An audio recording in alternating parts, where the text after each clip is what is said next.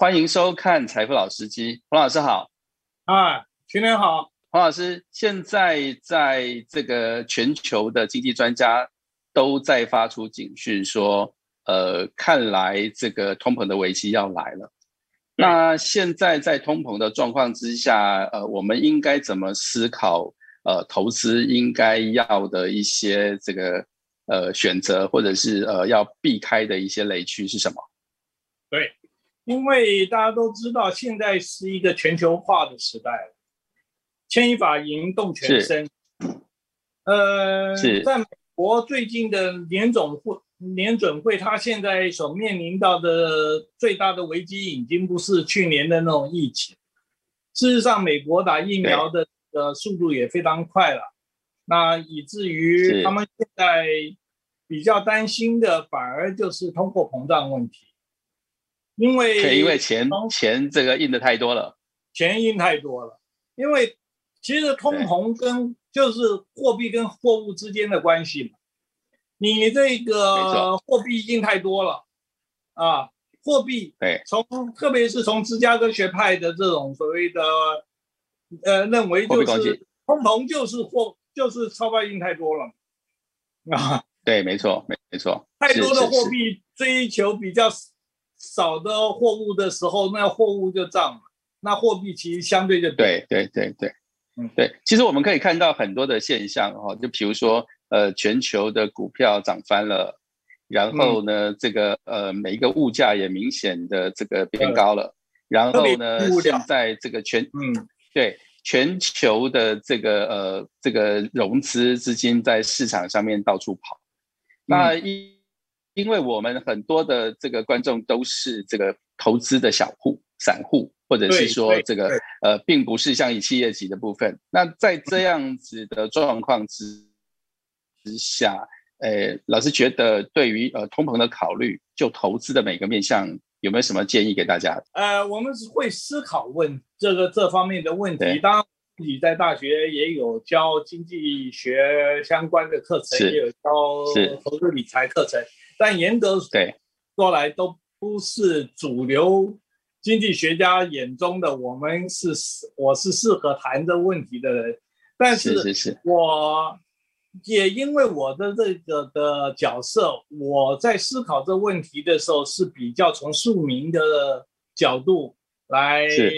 讲问题。是，那我们我们像是资讯的解读者，然后我们的身份比较靠近。这个一般的小投资者，对对对对，也就是因为这样的话，我们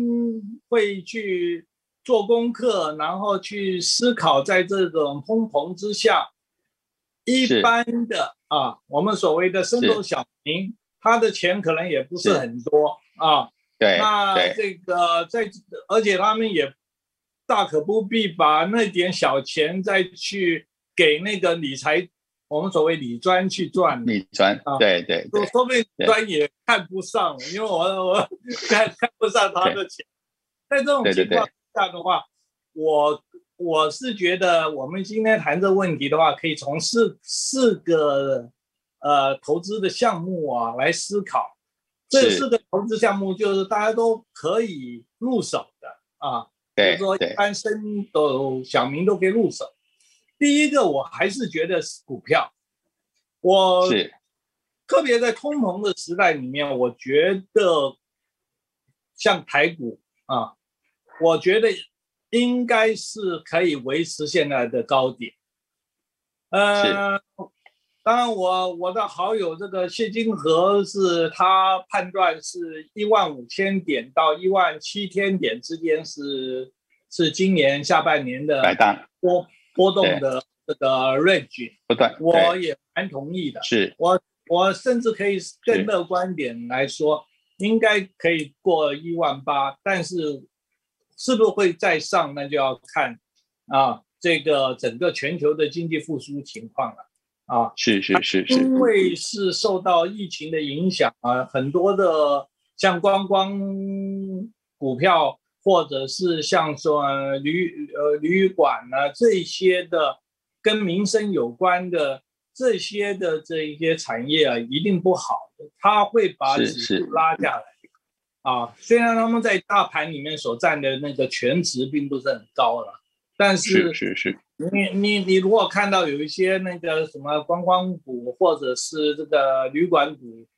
呃，一直跌得很深的话，事实上大家也也不太敢去买，对不对？是是，这个这个是股票这个呃产业性质的问题。比如说，因为疫情最大的冲击，我还记得老师我们有提过这个十大幸福股跟这个十大危机股。对，那这产业产生的这个状况，其实我们没有办法去对抗这样子的趋势。对，那当然，呃，我们还是可以观察到它需要 U 型反转的时候，我们呃再去寻找它的买点。好，但以现在这个状况，如果我们对于呃病情没有挤的话，嗯嗯。你说，我觉得一般年轻人啊，尤其是最近啊，尤其上礼拜，我们看一个情况，就是譬如说是去上礼拜违约交割非常严重，是啊，是。当然在海股方面就有七千七千多万，可是仔细分析里面的成分很多都是当天冲销，冲单冲，对，哎，结果被扎空，然后他就没办法履约。这个其实是非常严重的，这非常严重。没错，哎，因为这些这些股民啊，特别是我们这个一般的青是青年的年轻的股民啊，他们不知道违约可能会影响他一辈子的信用哦。当然，就对于信用这一件事情，可能年轻的时候还不那么清楚。哎，所以这一点我是蛮忧心的。所以在这种情况之下，我们还是保守的建议大家。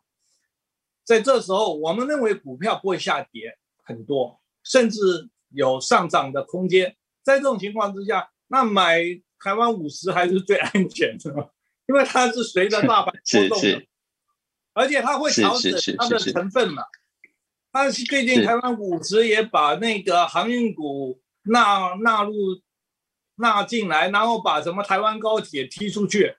啊，这它也是反映整个的。呃，产业的市场上的趋势跟现在目前能够有代表性的这个产业股票，对老老师，对。还是安全。老师你说的很好哦，我真的觉得股票现在目前的这个呃因素其实它很复杂，我相信没有一个人可以好好的把股票未来的趋势看得很清楚，说得很明白。如果这样子的话，我想我想这个致富也就就比较好，但是呢。我我我想跟这个呃观众说的事情是说，如果你是把股票当成是一个投机在做股赌博的时候，呃，那么有人买就有人卖，在东当冲的这个过程里面，它其实就跟这个背离了产业里头它的整个效益啦，基本上的分析，这个时候要非常非常的小心。那我们并非现在要求各位说啊，利用技术上面的的这个投资会会怎么样子，所以。呃，一直在强调时间可以，时间跟趋势其实才是投资赚钱最重要的因素。对，所以呢，我们是强调的是投资，不是投机，更不是赌博。但是很多人都把这三件事情弄混了。啊，其实当你当冲，其实根本就是赌博嘛。是是是，所以所以刚刚彭老师讲的东西是。呃，现在要避开通膨的这个危机，呃，股票是一个好的工具，但不是鼓励拿这个股票这个工具，然后去做一个投机的部分。因为只要是投机，没有人可以确保呃赢或输，因为这里面的因此太复杂了。所以这是对股票上的建议。那老师第二个。第二个建议的房地产啊，是我最最最最热爱的东西，但是我建议大家不要碰。最近是，因为我任务对，哎，最近不要碰，呃，大家还是多储蓄啊。然后呢，实在你手痒的话，可以去买 REITs 啊，我们所谓的房地呃，就不动产的呃基金啊，对，股票把证券化，对，证券化，对，是房地产证券化的的 REITs，对。是，那这个部分虽然看起来很多人都觉得房地产好像你买了以后，可能两年三年会 double，或者是会有这个非常非常高的收益哦。但现在目前在台湾此时的状况，应该这种所谓的涨幅剧烈的涨幅已经没有了，你反而回到上面把呃像瑞士这样子的基金型的东西能够呃避开通膨的这个风险，是一个还不错的状态。因为呃房地产呢也有一个特别的效用，它突然不会突然之间暴跌，对，因为它没有市场上面没有这样子的因素，所以我们谈的东西是如何避开这个通膨的风险。所以呃房地产呃这件事情，彭老师已经很具体的说，呃现在。目前不要拿大笔的钱去做房地产，可以稍微等一下。好，这个部分我记得我们上一集我们的特别有讲过。对，因为现在的两税合一，还有现在目前的整个呃台湾的房地产方式，都都建议先等一点，先存钱。嗯，对对。那老师还有第三个样子的特别强调的啊，是黄金啊，黄金。我觉得。大家可能最近有注意到，像那个比特币的暴涨啊，涨得超过这个六万美金，最近又暴跌，已经跌到三万两千左右了啊。对，是这种虚拟货币啊，建议各位啊，千万不要碰啊，千万不要碰。是，但是可以碰的呢，是人类有史以来啊，从古希腊时代到现在，中国古代到现在，大家都还认为可以保值的东西就是黄金。是黄金，绝对是在通膨时代中间，你在投资的，如果是一个组合里面的话，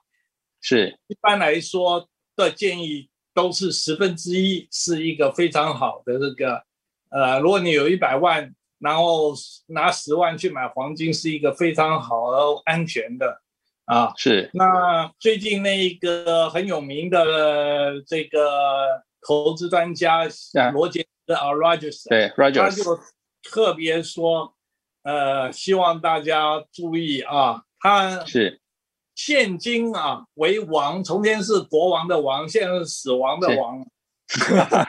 哎，他说 拿了现金会死亡，是，你要换成黄金了。这个我是觉得是在这时候是一个很好的参考啊，所以我我我觉得大家在投资选项上，但是我要建议各位的不要去买那种的呃黄金的基金啊，因为那种的杠杆还有风险都蛮大，还是买还要需要缴管理费，对，哎，还有个管理费。你还是就买自己去买那个实体黄金啊，当然那个就是我们。老师讲实体黄金还是黄金存折？黄金存折也可以，黄金存折啊，这个看你的年龄，年龄大的话，很多人很喜欢实体黄金的，去买个金条 啊，买金条，买个金条放在保险箱里头，开心吗？黄金存布那种什么，从前叫中国信托这。主要在卖，现在已经属于台湾银行了啊，所以，哎，那个那是存折了，对，是但是罗杰罗杰老一辈的话喜欢买那什么九九九，那个有，然后放到保险箱里面，我觉得也其实也蛮好的，对，觉觉得有购买到自己安心的的产品，对对对，那觉得自己有保障，这也 OK。Rogers 是一个这个对于稀有金属上面这个非常厉害的投资专家，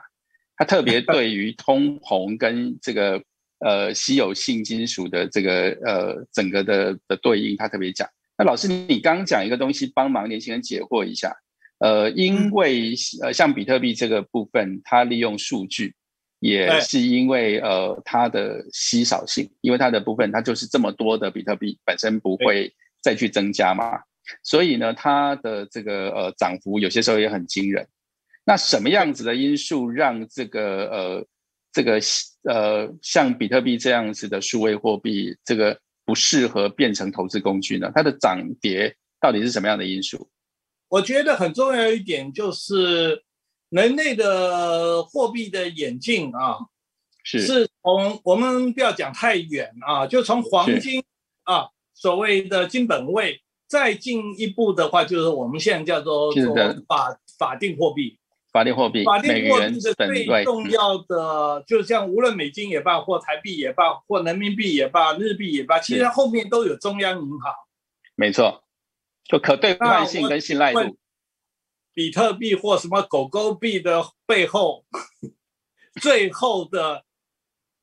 啊，我们所谓的债务人，他愿意还钱啊？那请问他们在哪里？还有很重要的一点，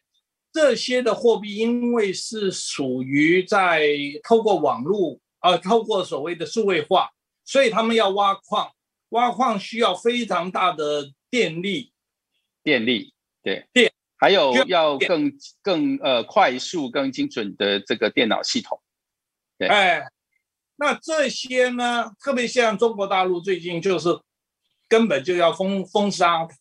这个是是比特币。其实有的人说是因为他要控制，其实中国大陆也在发展数位货币。其其实中国大陆并不排斥数位货币，它只是你这挖矿太耗电了。是是，呃，因为数位货币，呃，数位货币的事情，我有一点研究，就说它其实一开始作业的时候，它广为流传比较多的东西，是因为我们呃有很多的地下交易，它为了要防止这个呃洗钱，然后它呃有比较多的黑市上面 illegal 的东西，它需要有个部分作为交易的工具，但我相信没有人。呃，最后是想办法，只想要拥有数位货币，因为它的东西来自来自于最后面它的兑换性。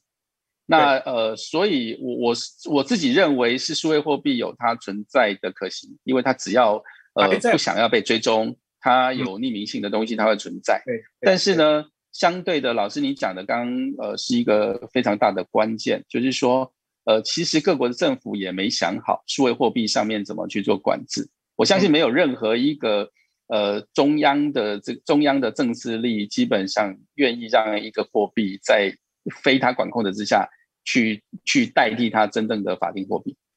我所以呢，